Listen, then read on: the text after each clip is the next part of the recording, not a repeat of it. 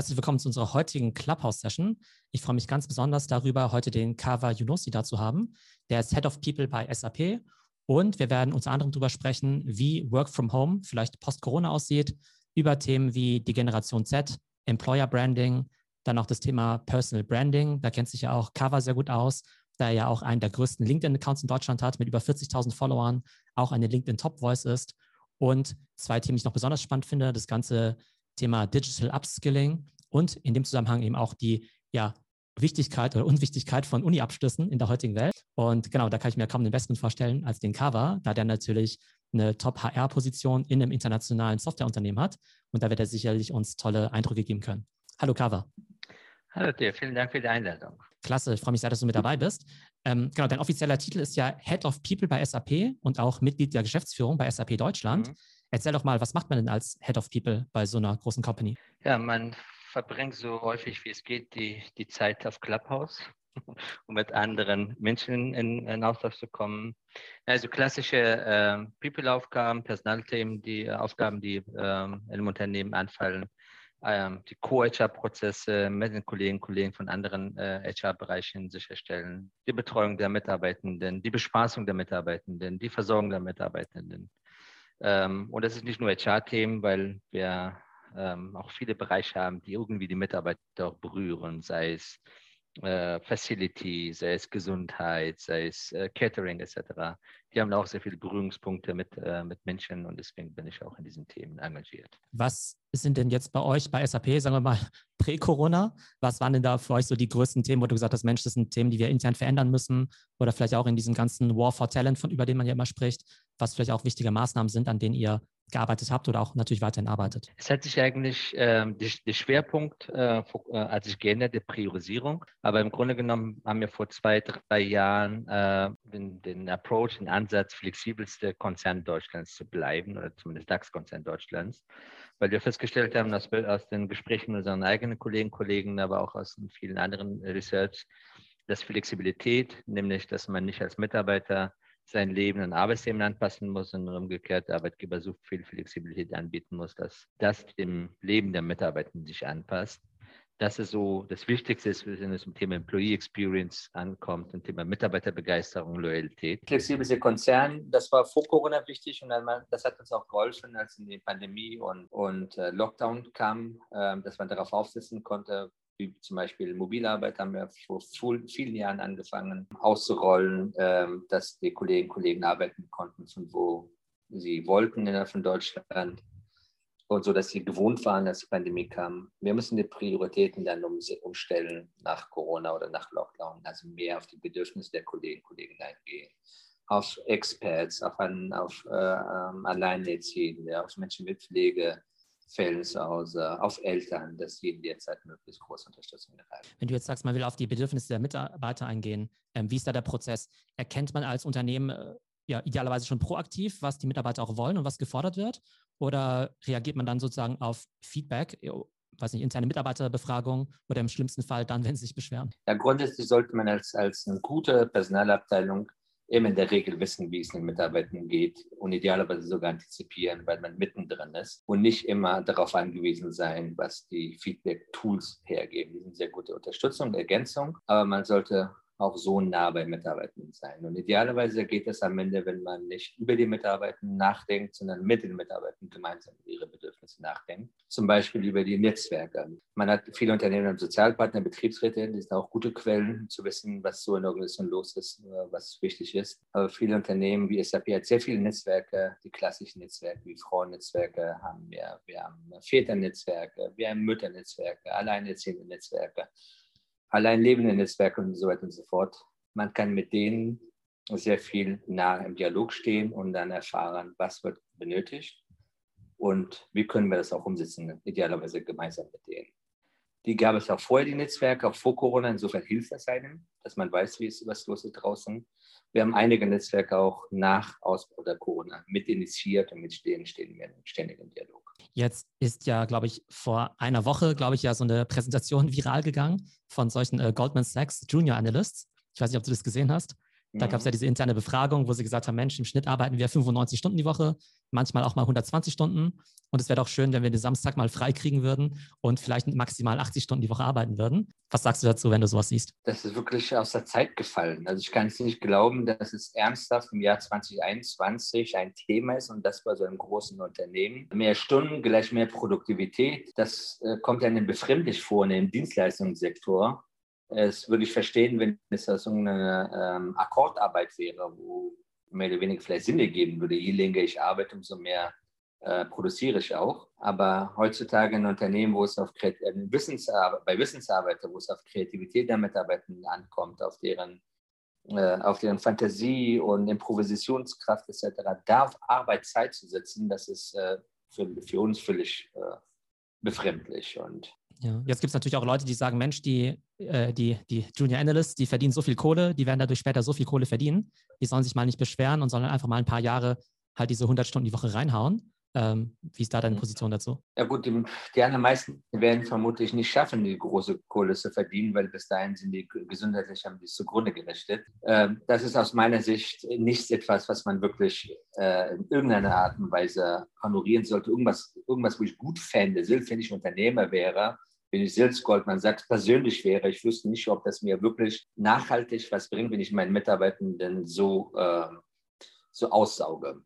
Und deswegen ist es wichtig, deswegen ist es gut, dass wir Arbeitsschutzgesetze in Deutschland haben. Deswegen ist es gut, dass wir Sozialpartner haben, die darauf achten, die Arbeitgeber haben, die sehr verantwortungsvoll mit der Gesundheit der Mitarbeitenden umgehen. Und deswegen ist es gut, dass es viele Unternehmen wie SAP gibt, die solche Sachen nicht nur nicht tolerieren, sondern auch wirklich ächten.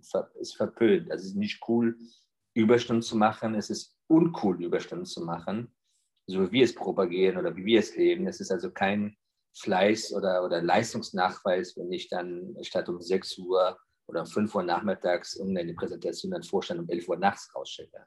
Also das könnte zu Fragen führen, warum man um die Zeit noch Sachen rausschickt. Es sei denn, es gibt dafür eine Begründung, weil ich freiwillig dann abends arbeite, wenn man den ganzen Tag im Schwimmbad war oder Kinderbetreuung hatte oder wie auch immer. Das ja, aber nicht als strukturelle Überstunden quasi einpreisen in Personaleinsatzplanung. Das ist undenkbar bei uns. Also wir natürlich auch ein klarer Befürworter davon, dass eben äh, genau bei den Arbeitszeiten nicht übertrieben wird.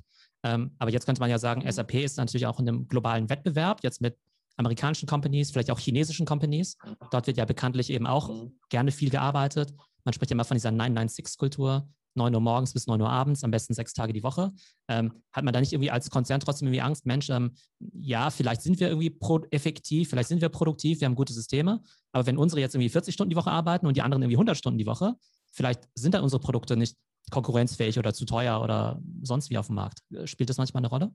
Nein, weil es liegt auch in unserer Unternehmenskultur. Der, der Mensch, die unsere Kolleginnen und Kollegen stehen an erster Stelle und nicht die, die letzte Quäntchen an Effizienz und Euro wir lösen können. Das haben wir in der Vergangenheit durch in vielen schwierigen Phasen unter Beweis gestellt. Auch letztes Jahr übrigens haben wir unter Beweis gestellt, kein einziges AP muss, äh, Kollegen musste in Kurzarbeit gehen oder gar um Gehaltskürzung und Arbeitsplatz sich sorgen machen, obwohl uns das Unternehmen ja nicht rosig ging. Wir haben äh, Umsatzeinbrüche gehabt etc.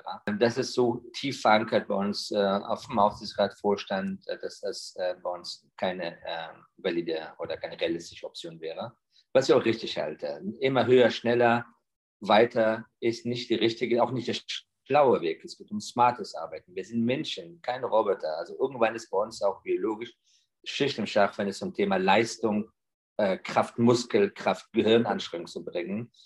Äh, deswegen viel schlauer wäre es, ob es nicht hilfreiche andere Tools oder Sachen gäbe, die das Ganze kompensieren würden. Also nicht auf Kosten der Mitarbeitergesundheit ginge, sondern es kompensieren, zum Beispiel durch intelligente KI-Lösungen, die man vielleicht einsetzen könnte, um repetitive Aufgaben zum Beispiel zu, zu ersetzen, neue Märkte, neue Produkte, äh, Innovationen zu entwickeln, die es noch gar nicht gibt, einen eigenen Markt zu verschaffen. Und wir wissen ja, was uns Prozesse brauchen, Fantasie, brauchen äh, Freiräume und die hat man nicht, wenn man äh, quasi permanent arbeitet. Wobei die Frage ist, was macht man von 9 Uhr abends, 9 Uhr morgens und 9 Uhr abends? Es gibt Berufe oder Tätigkeiten, wo sich das auch in 1 zu 1 in Euro münzt. Also wenn ich auf Stundenlohn arbeite wie SAP-Berater, dann habe ich mehr als Company. Aber wenn ein Entwickler oder ein Entscheider von 9 Uhr abends bis 9, 9 Uhr morgens, 9 Uhr abends sitzt, da steht ja kein, also nicht mittelbar oder äh, unmittelbar noch mehr Umsatz. Das macht Leute immer kaputt. Genau, heute wollen wir auch über zwei Arten auch von Mitarbeitern sprechen. Einmal die besonders jungen und dann vielleicht die, vielleicht auch die schon im Job etabliert sind. Ich will gerne mit der Generation Z anfangen mhm. und da ranken sich auch so immer gewisse Mythen irgendwie drum. Die einen sagen, Mensch, Generation Z, ähm, die sind irgendwie alle, weiß nicht, die sind alle, wie sagt man, äh, spoiled, ich weiß gar nicht, wie man auf Deutsch sagt, verwöhnt ähm, wollen irgendwie gleich ja. am liebsten morgen CEO werden, sind nicht mehr bereit, hart zu arbeiten. Ähm, bei Work-Life-Balance steht eigentlich nur ja, Life oder Balance im Vordergrund. Und andere sagen, Mensch, die sind doch total klasse, die sind extrem technologieaffin, eben sehr, sehr fit, sehr unternehmerisch auch. Was kannst du da beobachten? Oder wie hat sich vielleicht auch das bei euch geäußert, wenn es da vielleicht doch einen gewissen, was nicht, nicht Generationswandel gibt, aber dass ja, ja man vielleicht auch seine Strukturen ein Stück weit an diese neue Generation anpassen muss. Also grundsätzlich glaube ich äh, an keine Klischees, auch nicht an Generationsklischee. Das ist, äh, ist nicht die richtige Herangehensweise. Aber was wahr ist, dass jede Generation eine eigene Sozialisierung erfahren hat und eine Präausprägung hat. Wenn ich in Generation Z in einem Zeitgeist aufgewachsen bin, wo die Eltern die Kinder so erzogen haben, individualistisch, dass du die Welt rettest, die Umwelt rettest. Es geht nicht nur darum, Überleben zu sichern, wie die Generation davor, vielleicht die Nachkriegsgeneration. Ähm, auf deine, du standest im Mittelpunkt, man hat auf dich gehört, auf deine, deine Bedürfnisse etc. So sind die halt aufgewachsen und die können sich auch nicht sofort ändern. Äh, ganz anders, genauso wie die, wie die Generation von Babyboomer oder äh, X oder sonst was nicht ändern können. Das ist also ein Zeitgeistphänomen, die wir auch am erleben. Aber ansonsten, wir haben vor einigen Jahren eine Studie intern durchgeführt, auch mit einem externen Unternehmen, mit dem Ergebnis, dass man wirklich nicht generationsspezifische Unterschiede jetzt für diese Vorteile bestätigen kann. Was wir bestätigen können, ist, dass durch, den, äh, durch die Verschiebung des Zeitgeistes haben sich die Werte verschoben, die dann auch Einfluss auf alle anderen Menschen haben. Nehmen wir mal ein konkretes Beispiel, Generation Z oder Y äh, sagt man nach, die, die brauchen mehr Feedback, mehr wertschätzende Feedback, häufiger, nicht einmal im Jahr ein Mitarbeitergespräch zu haben, sondern mehrmals im Jahr.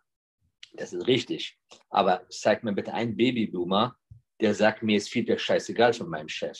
Ich will den Chef nicht sehen, einmal im Jahr, das reicht mir. Oder mir ist Wertschätzung völlig nur egal. Ich komme zur Arbeit und gehe raus, Arbeit gegen Lohn. Das war vor 30 Jahren vielleicht so oder vor 40 Jahren war genauso. Wir haben nie angefangen im Arbeitsleben, weil das war ein Zeitgeist, analytisch, kühl, keine Gefühle, Empathie und sowas am Arbeitsleben nicht so zu suchen. Das hat sich in den letzten Jahren halt geändert. Und so ist es davon genauso Z wie Y, wie Bildboomer genauso, was heißt betroffen. Also die verlangen es auch danach. Mobile Arbeit oder freie Bestimmung, wo ich arbeite und wann ich arbeite ist auch keine Privileg oder keine Forderung von Generation Y und Z. Das wollen die Älteren genauso haben, frei bestimmt sein und nicht ohne Sinn, Verstand zur Arbeit fahren, auch, es, auch wenn es keinen Sinn macht. Auch wenn es vor 20, 30 Jahren gar keine Alternative gab. Arbeit gleich Büro. Dann werkst du auf Bayern zurück. Also es gibt gewisse Sachen, die durch die Sozialisierung, wie man aufgewachsen ist, etc. geprägt ist und bringt Neues. Und bestimmte Sachen sind das, die durch, sich durch Zeitgeist und Werteverschiebungen sich ergeben. Und das betrifft dann alle, die, die, gleiche, die gesamte Gesellschaft. Und dazu passt mein Spruch, was ich vor ein paar Tagen noch gepostet habe. Die Jüngeren mögen schneller laufen, aber die Erfahrenen kennen die eine andere Abkürzung. Also gemeinsam ein Ziel. Und wenn es jetzt um das Thema Vergütung und auch Motivation auch geht, da hört man ja auch immer, dass jetzt die älteren Generationen, dass sie sozusagen leichter extrinsisch zu motivieren waren also ne, irgendwie Gehalt, Dienstwagen, Titel und so weiter. Und dass diese Sachen jetzt eben bei jüngeren Kollegen jetzt nicht mehr so stark ziehen und die dann vielleicht entweder, entweder Purpose haben wollen in ihrer Arbeit, mhm. beziehungsweise eben mehr Flexibilität, vielleicht auch mehr Möglichkeiten, Sabbaticals zu nehmen, äh, ja, Hobbys nebenbei zu haben, vielleicht ein eigenes Business nebenbei aufzuziehen. Äh, was kannst du uns dazu sagen? Auch das ist äh, etwas, äh, was jetzt nicht von Generation Y und Z jetzt gerade im Fokus steht, sondern auch alle anderen Generationen legen auch auf die anderen Themen mehr Wert als nur Gehalt und Dienstwagen und betriebliche Altersversorgung. Das sieht man daran, äh, wenn man die, die Mitarbeiter befragt oder externe Befragungen sich anschaut, für welche Arbeitgeber würden sich entscheiden oder wenn man Glasner und Kommune die Bewertung sich anschaut von Mitarbeitern, da sieht man auch hier, dass es wieder eine generationsübergreifende Zeitgeistverschiebung äh, oder Werteverschiebung stattgefunden hat dass am Ende die entscheidenden Kriterien das ist Unternehmenskultur, Vereinbarkeitsmodelle, Vielfalt, Diversity, Inclusion, die eine Rolle spielen, Weiterbildungsmöglichkeiten, der Flexibilität. dass die an vorderster Front ganz oben stehen und dann irgendwo in der Mitte und später kommen dann die Themen Gehalt etc. Das liegt auch daran, dass die mit Gehalt mehr oder weniger schon über den Sättigungseffekt schon drüber sind bei vielen Jobs, also gut qualifizierten Jobs, nicht überall leider, so dass da nicht so einen großen Unterschied macht, dann ob ich dann, was weiß ich, 80.000 verdiene, woanders dann vielleicht 95.000, aber es ist 15.000 viel Geld, aber wenn ich dann bei 80.000 Unternehmen eine Kultur finde, wo ich das Gefühl habe, ich werde als Mensch dort, stehe ich im Mittelpunkt. Also geht es nicht nur um Effizienz in jeden, jeden äh, Sekunde. Bei 95.000, ja, es hört sich gut an, aber da, muss, da bin ich quasi ein Rädchen, da muss ich ackern. Dann entscheiden sich viele Leute zu Recht dann für das Unternehmen, was vielleicht ein bisschen weniger zahlt, aber in Summe man als Mensch mehr Impact hat. Also das Thema Purpose angesprochen, Thema Sinnhaftigkeit bei der Arbeit das ist auch etwas, was man vor 30 Jahren nicht auf die Idee gekommen wäre, so groß darüber nachzudenken. Wenn, dann hätte man sich selbstständig gemacht und nicht im Arbeitsleben Angestelltenverhältnis danach gesucht. Aber auch hier können wir es als Gesellschaft leisten. Unternehmen sind mittlerweile so weit, dass wir tatsächlich die Arbeit nicht nur ähm, gegen Lohn anbieten und, und äh, Fließband etc., sondern auch so weit gestalten können, dass die Mitarbeitenden ein, ein, ein Connex herstellen können zwischen dem, was sie machen und was die Firma macht und diesen Impact dann auf Gesellschaft und Umwelt dann auch irgendwie sehen können. Ja, super spannend auch, dass du eben betonst, dass es eigentlich gar nicht darum geht, zu sagen, ähm, wie alt jetzt unbedingt jemand ist, sondern wie er jetzt auch in der heutigen Zeit einfach sozialisiert wird und dass die Leute dann gar nicht da so unterschiedlich ticken. Wird ja dieses Corona-Thema vielleicht irgendwann mal, irgendwann mal dem Ende zu gehen. Wenn ich jetzt in meine amerikanischen Podcasts reinhöre, da sprechen ja schon alle davon, dass alle komplett geimpft sind und das Leben wieder ganz normal ist. Ähm, was glaubst du denn, und jetzt wird natürlich viel spekuliert, äh, wie dieses ganze Thema Work from Home eben weitergehen wird in einer hoffentlich Post-Corona-Welt, ob das jetzt in zwei oder in sechs Monaten ist. Ich glaube, ihr habt euch bei SAP ja auch dazu geäußert, wie ihr da, welche Policy ihr da fahren wollt. Was ist da eure Strategie für die Zukunft? Im Grunde genommen äh, äh zurück in die Vergangenheit ist unsere Strategie, denn wir haben vor Corona eine sehr sehr weitgehend flexible Mobilarbeitregelung äh, gehabt, auch mit dem Betriebsrat abgeschlossen. Wir haben die einzige Einschränkung, dass nicht 100 Prozent mobil gearbeitet werden soll. Wollen die Mitarbeiter auch nicht. Aber ansonsten volle Flexibilität. Man kann also mit der Führungskraft äh, regeln, einmal in der Woche, zweimal in der Woche, dreimal in der Woche, jede Woche anders. Das Ganze sehr formlos mit per SMS sich vereinigen, per E-Mail äh, einigen oder mit Brieftaube, wie auch immer. Das ist wurscht untereinander sollen das Ganze machen. Und das haben die auch vor Pandemie, haben sie Kollegen sehr gut davon Gebrauch gemacht. So zwei bis dreimal in der Woche haben die SAPler und SAPlerinnen im Schnitt mobil gearbeitet vor Pandemie. Und die Nutzung hier in Waldorf und Roth der, der, der Räume war in einem, Höchst, also Maximum in einem Tag war 70 Prozent, im Schnitt war 50 Prozent sind die Büros, die Büros äh, äh, täglich benutzt worden. Also daher für uns ändert sich nicht viel. Ich würde gerne das neue Revolution verkünden, wie Microsoft und Google, die so tun, als hätten die hybrides Arbeiten die Revolution neu gestartet. Aber das war ist wirklich nicht neu für uns. Wir werden das eine oder andere natürlich anpassen, wenn natürlich viel mehr Mitarbeiter und Mitarbeiter da danach von zu Hause arbeiten und nicht ins Büro kommen wollen in erster Linie wollen die kommen, wir sind soziale Wesen, man will ja Austausch mit den Kollegen haben, Menschen sehen etc.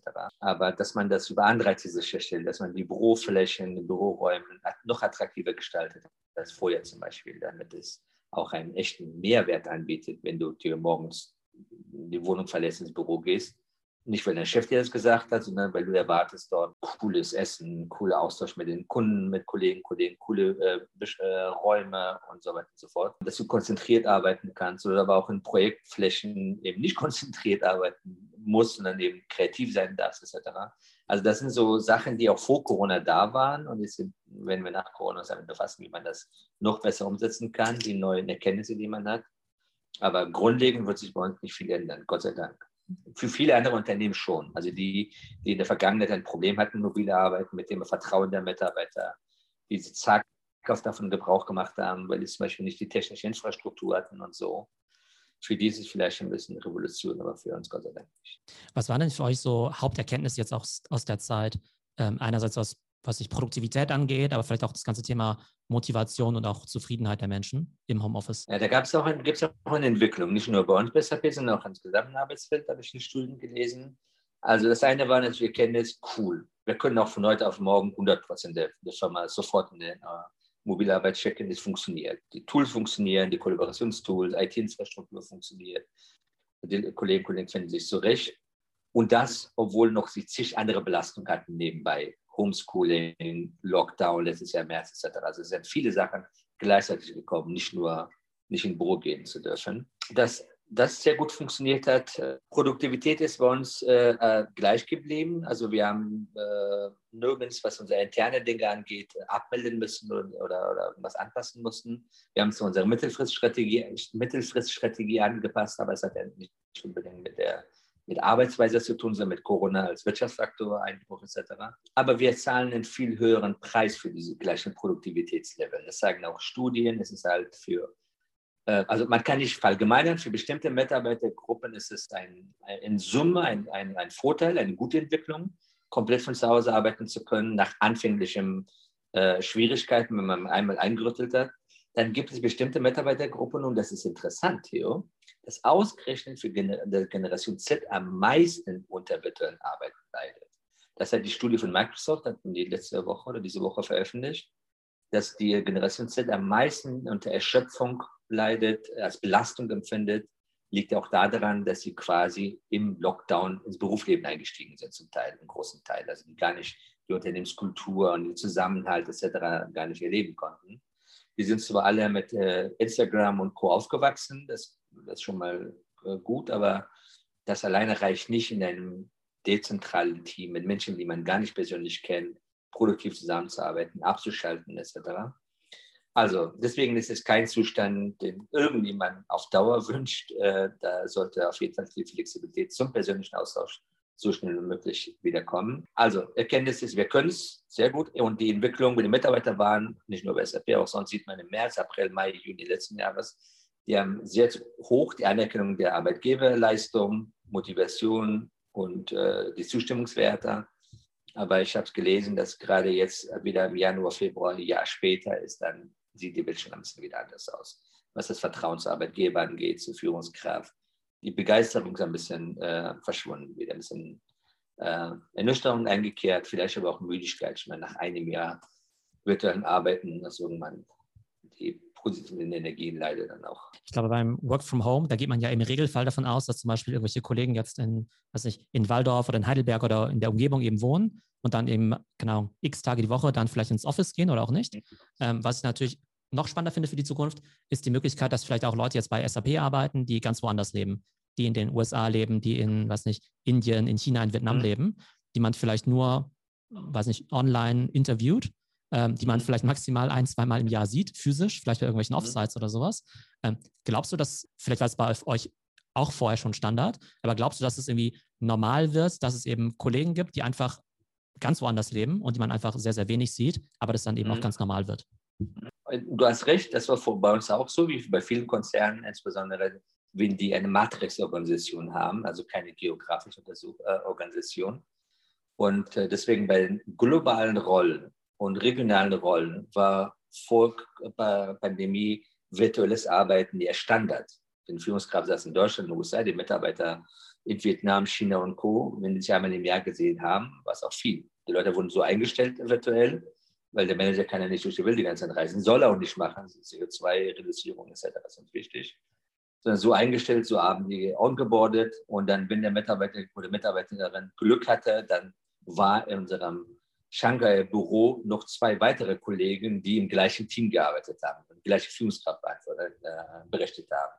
Die Regel ist aber, da sind ganz viele Kollegen von SAP, die berichten kreuz und quer, die arbeiten für die gleiche Firma, aber nicht für die gleiche Unit oder Organisation. Wird nach Corona so, so, so weitergehen. Ähm, jedenfalls in Unternehmen, die früher auch so gelebt haben, also wo unwichtig war, wo die Mitarbeiter sitzen, für die konkrete Tätigkeit. Wir hatten, und da gibt es auch Gründe, warum man dann auch wichtig ist in Location. Also zum Beispiel, wenn man reine, reine lokale Organisation hat. Also wenn wir deutschen Markt haben, Vertrieb zum Beispiel, macht wenig Sinn, jemanden in Texas einzustellen für den deutschen Markt, der kein Deutsch kann etc. Also macht Sinn, dass derjenige auch in Deutschland sitzt und deutsche Sprache kann. Aber wenn diese Notwendigkeit zwischen Arbeitserbringung ähm, und äh, Wohnort nicht da ist, dann äh, spielt das keine Rolle. Aber nichtsdestotrotz bleibt hier die arbeitsrechtliche Zuordnung weiterhin. Das haben wir früher, da werden wir auch immer haben, dass man trotzdem um den Standort zugeordnet sein muss. Hier gibt es ja auch halt rein aus rechtlichen Grund. Und eines ist natürlich aus deutscher Perspektive ist nicht so gut, dass unsere Kolleginnen und Kollegen nicht äh, mobil arbeiten könnten, wo sie wollten. Also wir würden gerne das Unternehmen sehen, dass jemand mit deutschem Arbeitsvertrag von Mallorca aus arbeitet, von Polen, äh, was auch immer. Das können wir leider nicht komplett umsetzen, weil da sind weniger steuerrechtlich, aber sozialversicherungsrechtlich so viele Hürden und dass wir nicht einfach so sagen könnten, feel free, arbeite wo ihr wollt, obwohl wir das könnten. Sowohl technisch als auch arbeitsorganisatorisch, aber die sozialversicherungsrechtliche Reflexe, die da, damit einhergehen, ist da uns leider nicht. Aber es bedeutet auch für mich, dass jetzt, sagen wir, in diesem globalen, was nicht, äh, Wettbewerb um Talente, ich dann ja erstmal einen Nachteil habe, oder? Leute vielleicht gern für deutsche Unternehmen arbeiten wollen von Remote, aber das dann eben nicht können und dann sagen sie, dann arbeite ich halt für, was nicht, Microsoft oder sowas in Amerika. Nee, nee, das habe ich nicht gesagt. Also wir haben auch äh, viele Stellen bei uns, äh, das werdet ihr auch bei unserem äh, Stellenportal sehen, der steht als Arbeitsort virtuell, ne? schon mhm. vor Corona. Ja. Da steht kein Ort. Das wird auch so sein, damit wir das beste Talent dort finden, wo das Talent auch sitzt. Aber wenn ich zum Beispiel jemanden habe, der in Indien sitzt und für eine deutsche Organisation arbeiten will, kann er machen, das ist ja kein Problem. Aber wenn ich einen Deutschen habe, der sich bewirbt in was weiß ich, in Südamerika und will einen deutschen Arbeitsvertrag mit SAP behalten, aber in Südamerika für acht Monate sitzen und vier Monate zurückkommen, weil es schöne Jahreszeit weil dort verbringen, im Winter ist zurückkommen oder so, das geht nicht. Also wenn die dann längere Zeit dahin wollen, dann müssen sie einen Arbeitsvertrag rein richtig anpassen. Ah, okay, ja, da habe ich es jetzt so verstanden. Okay, prima. Ja. Ähm, da würde ich gerne mit dir über das ganze Thema Digital Upskilling reden, ähm, Lifelong Learning und auch in dem Zusammenhang die Wichtigkeit jetzt von Uni-Abschlüssen. Jetzt hast du ja vorhin schon gesagt, naja, Leute, die gut qualifiziert sind, die verdienen ja irgendwie alle ganz gut und die verdienen halt, ne, sind ja natürlich auch sehr gefragt. Was sind aus deiner Sicht gerade so Fähigkeiten, die besonders gefragt sind? Weil es ja vielleicht jetzt Leute gibt, die Abitur machen, vielleicht hören jetzt auch Eltern zu, die sich vielleicht fragen, Mensch, mein Kind soll es jetzt irgendwie auch programmieren lernen oder soll es eher in die, was nicht, künstlerische Richtung gehen, weil Programmieren übernimmt alles der, äh, was nicht, übernimmt alles die KI. Ähm, was, was sind derzeit gefragte Skills aus deiner Sicht? Also grundsätzlich muss man immer darauf acht geben, dass die Menschen das lernen, machen sollten, was sie am besten können. Also was am besten ihren Talenten entspricht und ihren Leidenschaften. Und nicht wegen äh, temporäre Arbeitsmarktnachfrage oder wegen den besseren äh, Berufschancen oder so sich verbiegen stark, weil das wird auf Dauer nicht gut gehen. Aber um zu wissen, was meinen Talenten entspricht, sollten man Menschen, gerade Kinder, möglichst früh die Horizonte erweitern, damit die wissen, was es so alles so gibt. Was könnte ich alles werden? Und das Ganze idealerweise auch geschlechterunabhängig, frei von Klischees, dass die Mädchen viel mehr zum Beispiel auch mit äh, MINT-Berufen wirklich äh, in Berührung kommen, Unterstützung bekommen, Chancen, damit die für sich entdecken, vielleicht wäre ich eine bessere, eine bessere Programmiererin als eine bessere, was weiß ich, äh, Künstlerin oder so. Also da geht es darum, die, die möglichst die Horizonte zu erweitern, aber am Ende sollen die Leute das lernen, das studieren, was die am besten können, ihre Talente entsprechen. Denn wenn zum Beispiel ich bin handwerklich total nied, ich habe äh, zwei linke Hände, wenn jetzt hieße, äh, Fliesenleger sind rare Berufe, die kriegen 500 Euro die pro halbe Stunde, ähm, dann würde ich, äh, wenn ich dann deswegen Fliesenleger werden würde, erstmal würde das Studium verdammt schwer sein und die Ausbildung, aber ich würde vielleicht nach einem Jahr gekündigt werden oder selber abbrechen. Das entspricht halt nicht meinen mein, mein, mein Fähigkeiten. Also das grundsätzlich. Wenn man das dann hat, dann äh, gerade in der IT-Branche ist natürlich wichtig, aktuell äh, Thema äh, Security, Thema Machine Learning ist ja äh, jetzt nicht mittlerweile schon fast Commodity, kann man sagen. Thema Data Scientist, dafür gibt es auch keine Studienabschlüsse, noch nicht. Also die ersten Studiengänge laufen nach. Und deswegen ist es der Markt hervorragend geeignet für Quereinsteiger, weil es eben keine standardisierten Studien gibt. Wenn man Machine Learning Zugang dafür dazu hat und sich damit befasst hat und vielleicht die Unternehmensspezifika etc. fehlt, das können wir als Unternehmen ja beibringen, dafür sind wir da. Aber das ist dann eine Möglichkeit, dass man sagt, okay, ich habe blöderweise Jura studiert, aber es ist wirklich nichts für mich auf Dauer. Aber ich habe parallel äh, mit Machine Learning, künstliche Intelligenz und komisch beschäftigt, auch schon ein paar Sachen gemacht. Das ist das, wo mein Talent ist. Also das würde mir wirklich Spaß machen. Wenn man solche Kandidaten hat und so mit so einem Verständnis sich bewirbt bei uns oder woanders, dann haben die große Einstiegsmöglichkeiten. Haben die schon gehabt in der Vergangenheit. Es war immer aber so. Immer wenn der Markt eng wird, dann und dafür keine standardisierte Abschlüsse gibt, dann guckt man, wer kann es, unabhängig vom Abschluss. Und das sind so, so Themen, die aktuell oder in der nächsten absehbarer Zeit sehr sehr heiß begehrt, zumindest in der IT-Branche sein werden. Aber die meisten Unternehmen, die tun sich ja unheimlich schwer damit. Die sind es halt doch noch gewohnt zu sagen, okay, wo ist mein, weiß nicht, Diplom-Ingenieur oder mein, was nicht, Master in, was nicht, BWL oder sowas. Wenn ich jetzt zu euch ankomme und sage, hey, ich habe jetzt hier diesen Machine Learning-Kurs bei Coursera gemacht oder. Ich habe überhaupt keinen Kurs gemacht, noch nicht mal so einen Online-Kurs, sondern ich habe mir das mal beigebracht, mal selbst so ein bisschen programmiert. Guck mal, hier ist irgendwie eine App oder ein Programm, das ich gebaut habe. Ähm, wie bewertet ihr das und wie versetzt ihr überhaupt eure, ich sag mal, Recruiter in die Lage, äh, das überhaupt zu verstehen, was da überhaupt, was da gemacht wurde? Also, okay, ich muss erstmal gucken, dass ich diese Wissen, was, was ich nicht irgendwie durch Zeugnis und sowas habe, irgendwie zur Kenntnis bringe. Entweder bei Recruiter, idealerweise bei einem einstellenden Manager oder zumindest einem Recruiter. Oder irgendwie, ich muss davon Kenntnis wissen, behaupten können Leute viel. Und ich kann nur sagen, wir reden bei, bei Bewerbung über ein Volumen, das muss man nicht vergegenwärtigen. Wir haben eine kleine, was, wir haben eine gute Recruiting-Organisation, aber wir haben allein letztes Jahr, allein für Deutschland 146.000 Bewerbungen gehabt. Es ist unmöglich, die Masse persönlich zu betreuen. Es gibt Tools und die können helfen etc. Also ähm, ich muss gucken, dass ich diese Sonderinformation, die erwähnt hast, irgendwie zur Kenntnis bringe. Also ich kann nicht in den Kopf gucken, also in meinen Bewerbungsunterlagen irgendwo ein YouTube-Video eingebunden ist, ein Link da drin ist oder irgendwie, dass ich das weiß. Und das Einstellen Manager, was will ich doch? Wenn ich ja jemanden für Machine Learning einstellen will, dann will ich einen, einen, einen Nerd haben, einen Crack. Also nicht jemand, der Zeugnisse hat, sondern das wirklich kann. Und dadurch der Arbeitsmarkt rar ist, kann ich auch nicht ein Jahr warten, bis ich meine Stelle besetzt habe. Ja, die Arbeit muss irgendwie gemacht werden sondern ich bin bemüht, so schnell wie möglich die Stelle mit jeweils besten Kandidaten zu besetzen, weil wir keine Einstellungsrichtlinien haben als SAP, Gott sei Dank. Wir haben keine Richtlinien, die besagt, als Jurist darf nur eingestellt werden, wer äh, Examensnote das hat und das und jenes, ansonsten darf nicht eingestellt werden. Das entscheiden die jeweiligen Manager äh, mehr oder weniger autark, wen die einstellen. Und äh, mit einer Verantwortung, Accountability, was damit auch verbunden ist.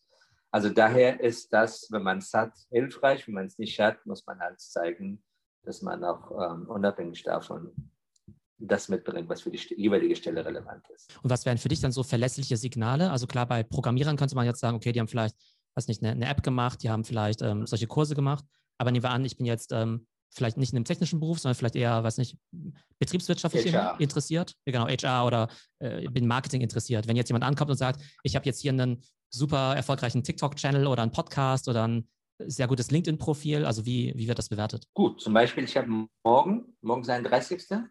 Morgen habe ich um 19 Uhr meine erste Recruiting-Session oder Forschungsgespräch auch auf Clubhouse. Ich suche ein Foto-Hero, als erstmal nur als Werkstudent oder Praktikant, das ist ein Test zu gucken, wie das funktioniert.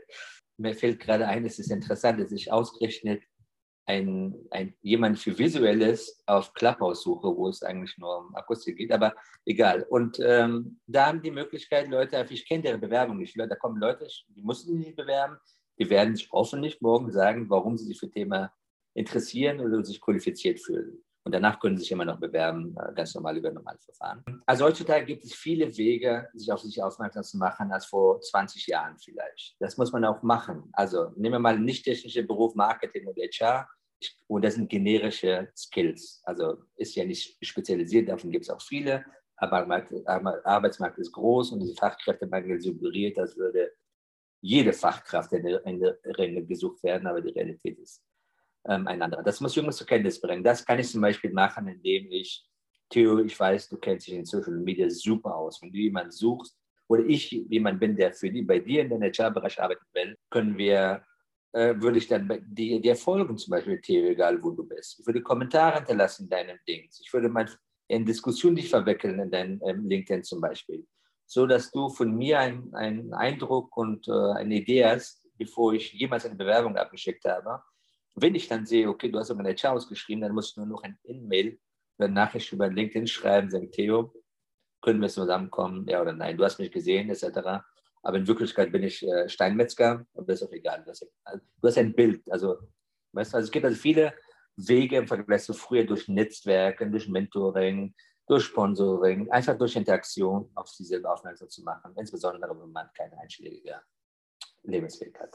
Und du selbst bist jetzt ja ähm, genau auf, auf LinkedIn ja eben auch eine Top Voice, hast sehr viele Follower, ähm, machst ja auch sehr viele spannende Beiträge und viele, vielleicht auch jüngere Kollegen, die fragen sich, Mensch, ähm, soll ich das jetzt auch machen? Oder wenn ich jetzt den ganzen Tag auf LinkedIn poste, wird es vielleicht vom Arbeitgeber sogar negativ gesehen, weil der vielleicht sogar denkt, Mensch, der soll mal arbeiten und jetzt nicht die ganze Zeit hier posten. Ähm, was, was kannst du den Leuten mitgeben, die sich mit solchen Fragen rumschlagen? Ja, also jeder, der bei SAP arbeitet und auf LinkedIn sich rum, äh, äh, rumtut oder hier auf Clubhouse, ich, ich, ich stalke die und, und werde deren Gehalt plötzlich entsprechen. Nein, es war ein bisschen Spaß.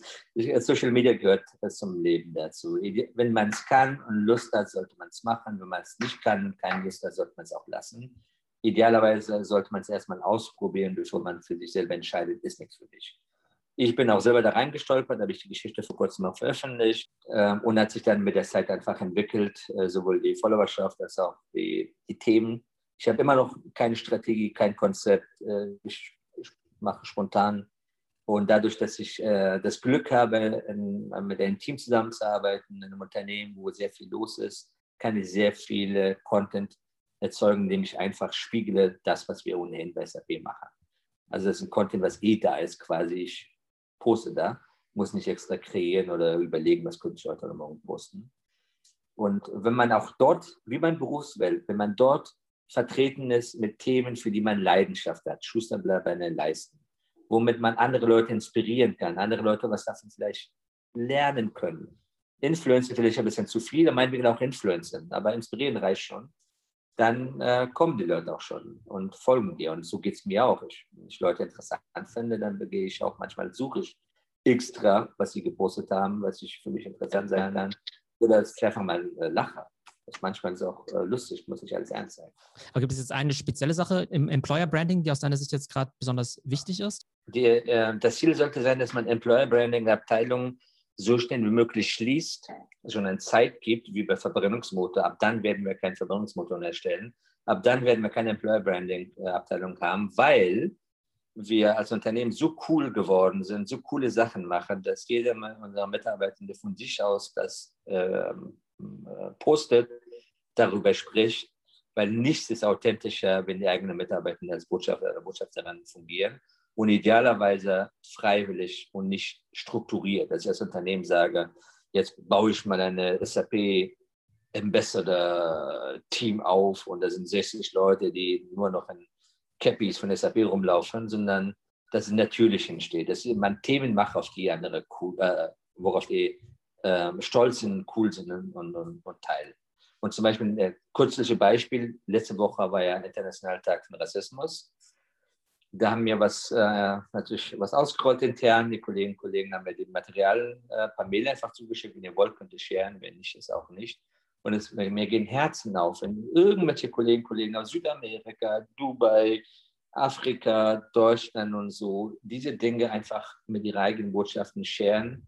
Völlig freiwillig, weil es einfach geil finde, was wir machen. Und äh, seid, ihr da aus deiner Sicht schon oder, oder ist es so das, das, das Ziel, dass man sozusagen diese eigenen, ich weiß nicht, freiwilligen Ambassador ja, sozusagen schafft? Also unsere Employer Branding Abteilung ist für einen DAX-Konzern, global DAX-Konzern wirklich überschaubar. Also wenn man bedenkt, dass wir gar keinen richtigen, kein, gar keine Employer Branding Kollegen in Deutschland äh, ansässig haben, sondern der, ich glaube, die für Deutschland ansässige, zuständige Employer Branding Kollegen sitzt, glaube ich, in Israel.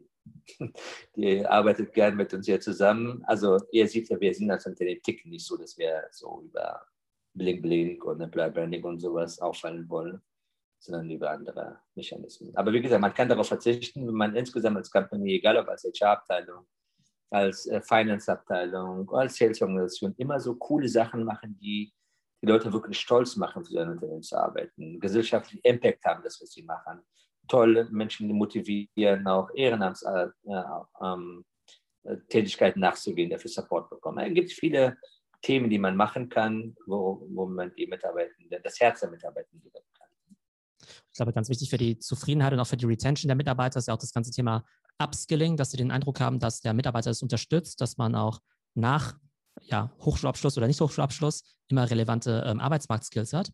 Was hat sich denn da aus deiner Sicht so bewährt? Denn es gibt ja Unternehmen, die machen da irgendwie gar nichts. Andere sagen, wir schließen jetzt mal ein Abo ab bei LinkedIn Learning. Da sollen die äh, Leute mal ab und zu mal reingucken, sich ein paar Videos anschauen. Mhm. Ähm, was sind denn so wirklich äh, Maßnahmen, die dann eben auch wirklich dazu führen, dass Mitarbeiter A zufrieden sind und auch wirklich was dazulernen? Also am, am besten funktioniert das, wenn man zweigleisig fährt. Als erstes den Mitarbeitenden äh, regelmäßig äh, transparent macht, wo sind die Wachstumsbereiche, wo sind die stabilen Bereiche, wo sind die Deinvestbereiche. Weil dann, wenn ich das weiß, dann gucke ich mich an, in welchen Kästchen sitze ich als Mitarbeitender. Sitze ich im Wachstumsbereich, heißt hier Machine Learning, IoT, cool, das ist die Zukunft. Sitze ich in, in stabilen Bereichen, da weiß ich, alles gut, ich muss mich auf dem Laufenden halten, aber ich bin schon mal auf dem guten Weg. Sehe ich in dem Bereich, sehe ich mich, das ist allerhöchste Eisenbahn, dass ich mich um meine, meine Employability Gedanken mache.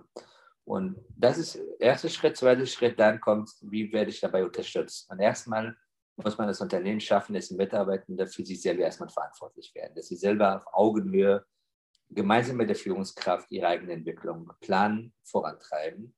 Und dann kommen wir als Unternehmen, als HR und bereiten dann entsprechende Materialien, Reskilling, Upskilling, den dann zentral bereit entwickeln, ohne Kosten. Also für die Mitarbeiter als Kostenstelle sind zentral budgetiert gefundet. Und da haben wir, ich glaube, letztes Jahr 120 Millionen Euro nur für Learning äh, investiert. Vor Corona waren dann sogar bis 170 Millionen Euro. Ähm, und dadurch halt äh, schaffen, dass die, für, dass die Weiterentwicklung als ein eigenes To-Do gesehen wird. Wir haben fast ausschließlich Akademiker, sind keine kleinen Kinder, die man in die Hand nehmen muss, also in der Lage sind und die Führungskräfte unterstützen sollen. Aber es ist auch nicht die Aufgabe von Führungskräften, die Mitarbeiter zu entwickeln, von A nach B hinzuhalten, ist auch nicht meine Aufgabe als HR, die Leute Händchen zu halten. Das sind alle erwachsene Menschen. Aber durch diese Transparenz, durch Unterstützung zu schaffen, dass sie von A nach B gehen. Und wir haben das durch unsere Prozesse sichergestellt, sodass man, dass wir zwar eine extrem niedrige externe Fluktuation haben, Gott sei Dank, oder vielleicht ein bisschen zu ungesund. Letztes Jahr war es 1,3 Prozent Fluktuation, Jahr zuvor war 1,4, so um diesen Dreh. Ähm, Gott sei Dank stellen wir neu ein, also organisch wachsen wir, sonst wäre es nicht so gut, wenn man so niedrige Fluktuation hat. Ähm, auf der anderen Seite die, die, interne Fluktuation, also dass die Mitarbeiter von sich aus auf einen neuen Job bewerben, weil die Jobs werden bei uns alle ausgeschrieben, diese liegt bei ungefähr 8 bis 10 Prozent. Das heißt, 8 bis 10 Prozent der Kollegen bewerben sich jedes Jahr aktiv von einer Stelle auf die andere. Und wo werden Jobs ausgeschrieben? in den Wachstumsbereichen natürlich und nicht in den Bereichen, sodass wir dadurch eine, eine Entzerrung von, von, äh, von verkrusteten Strukturen haben. Und durch jeden Wechsel bekommt man als Mitarbeiter neue Perspektiven. Und bis man das dort durch ist, quasi mit dem Thema, sind schon wieder ein paar Jahre vergangen, zwei, drei Jahre, dann fängt man wieder von vorne an.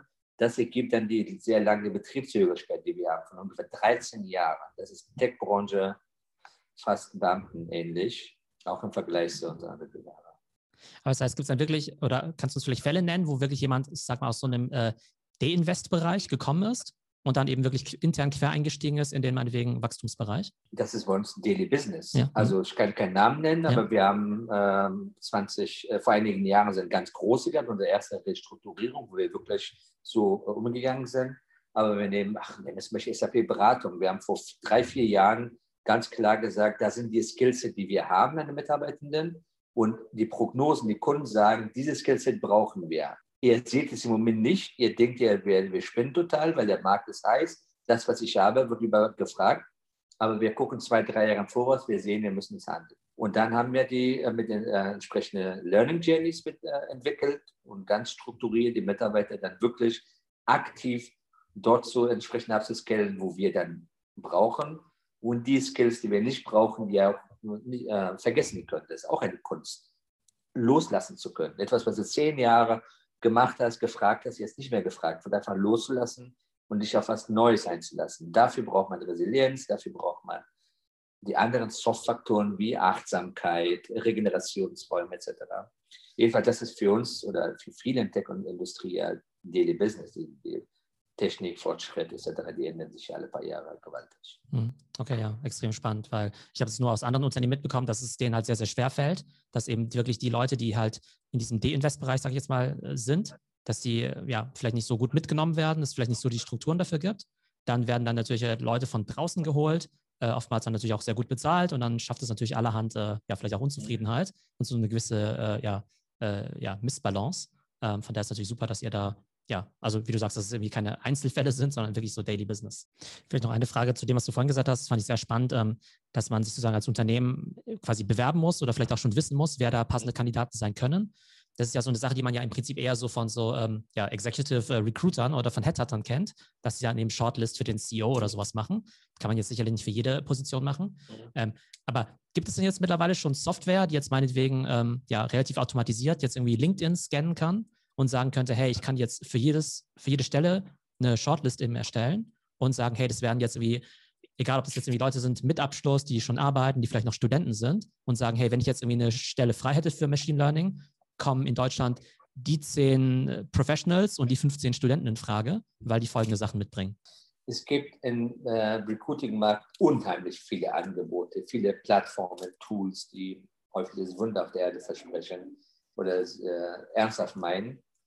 Ähm, auf Tools gehe ich nicht ein, aber was, wir, was, was du gerade gesagt hast, was wir wirklich machen mit Hilfe von vielen Tools, aber auch äh, durch menschliche Hilfe. Wir haben äh, in den letzten ein, zwei Jahren wirklich äh, in Recruiting investiert, aber nicht in Recruiter, sondern in Market Intelligence Abteilung. Das sind Kollegen, Kollegen, die im Grunde genommen nichts anderes machen, als diese Pipelines zu bilden und dafür Core-Funktionen.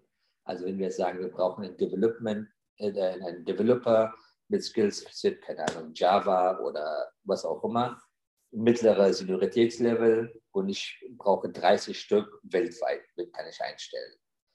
Und das ist so ein Projekt, das ist der Idealfall. Die gehen dahin, kommen zurück mit einem Pipeline von 30 Leuten und der Einstellmanager kann dann schnell Interviews führen und entscheiden fertig.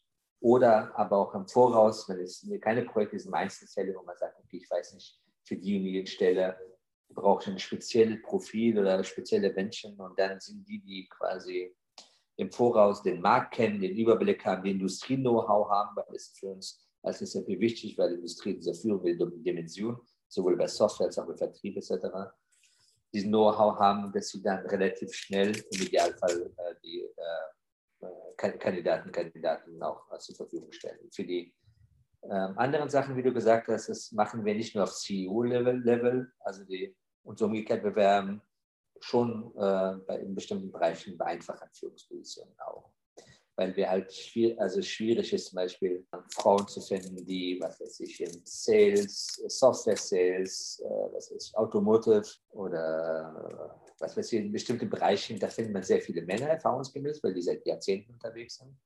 Aber Frauen zu finden, die das Potenzial haben oder die auch da sind, ist es rar. Und wir bilden natürlich intern selber aus viele Frauen, was ist ausbilden, sondern die entsprechend befähigen, dass sie auch dort als Vertriebsleiterin zum Beispiel dort arbeiten können.